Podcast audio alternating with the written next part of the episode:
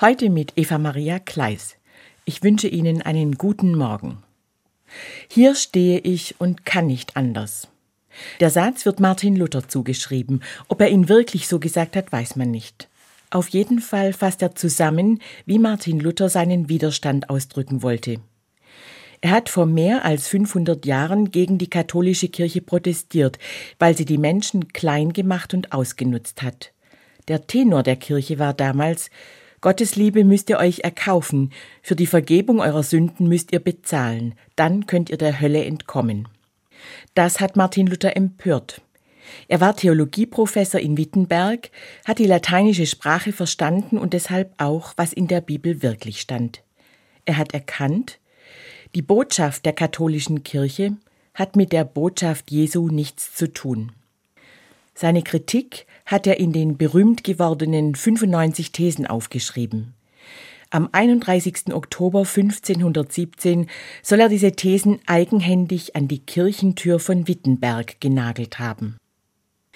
Vor zwei Jahren bin ich selbst vor dieser Tür gestanden und habe in Wittenberg viele Spuren von Luthers Protest gefunden. An diesem historischen Ort ist mir sehr bewusst geworden, was damals eigentlich passiert ist. Martin Luther war klug und mutig. Er hat gesagt, was er durch sein Studium gelernt hat, wovon er überzeugt war, was er falsch gefunden hat, und er hat die Konsequenzen auf sich genommen. Ausschluss aus der Kirche, weggesperrt auf der Wartburg, ohne zu wissen, ob sein Protest wirken wird.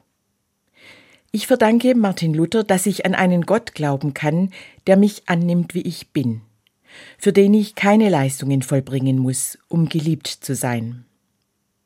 Seit ich vor der Tür in Wittenberg gestanden bin, an die er seinen Protest genagelt hat, bin ich bewusst dankbar für Luthers Mut.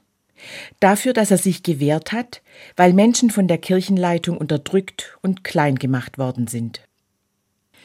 Hier stehe ich und kann nicht anders. Vielen, die heute aufstehen in der katholischen Kirche, zum Beispiel für die Gleichberechtigung von Frauen, für Reformen in der Sexualmoral und anderes, wird es ähnlich gehen. Keiner kann sagen, wie und wann Protest wirkt. Aber der Mut zum Widerstand hat einen Wert an sich, weil er sichtbar macht, was sich zum Wohl von Menschen verändern muss. Daran erinnert uns der Reformationstag. Eva Maria Kleis, Tübingen Katholische Kirche